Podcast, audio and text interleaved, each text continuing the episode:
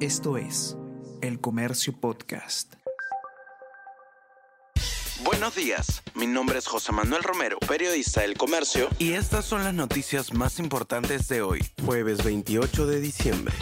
Más de 1,3 millones de peruanos harán turismo interno por año nuevo. Según lo previsto, el flujo turístico generará un impacto económico de 200 millones de dólares. El 43% de viajeros será de la capital. Lima, La Libertad y Arequipa son las regiones más destacadas que se visitarán. Apenas un 7,8% comprará tours en agencias.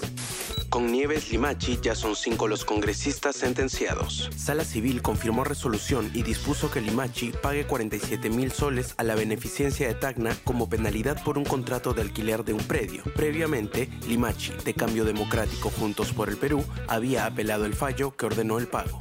Poder Judicial evalúa hoy el pedido para que Martín Vizcarra no pueda dejar el país por 18 meses. La jueza Margarita Salcedo, del Quinto Juzgado Nacional de Investigación Preparatoria, evalúa en una audiencia desde las 10 de la mañana de hoy un pedido del Ministerio Público para que se ordene el impedimento de salida del país por 18 meses del expresidente Martín Vizcarra, a quien se le imputa el delito de cohecho.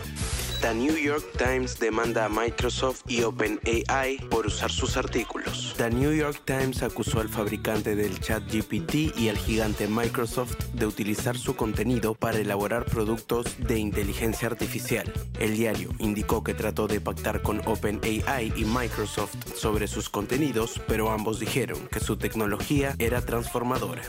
Fossati debutará como técnico de Perú en marzo. La Federación Peruana de Fútbol anunció la llegada del uruguayo Jorge Fossati, campeón del fútbol peruano con la U. El DT será presentado el 10 de enero y tendrá su primera fecha FIFA en marzo, con dos amistosos, posiblemente en Europa. El reto para clasificar al Mundial es enorme. Perú es colero con solo dos puntos. El Comercio Podcast.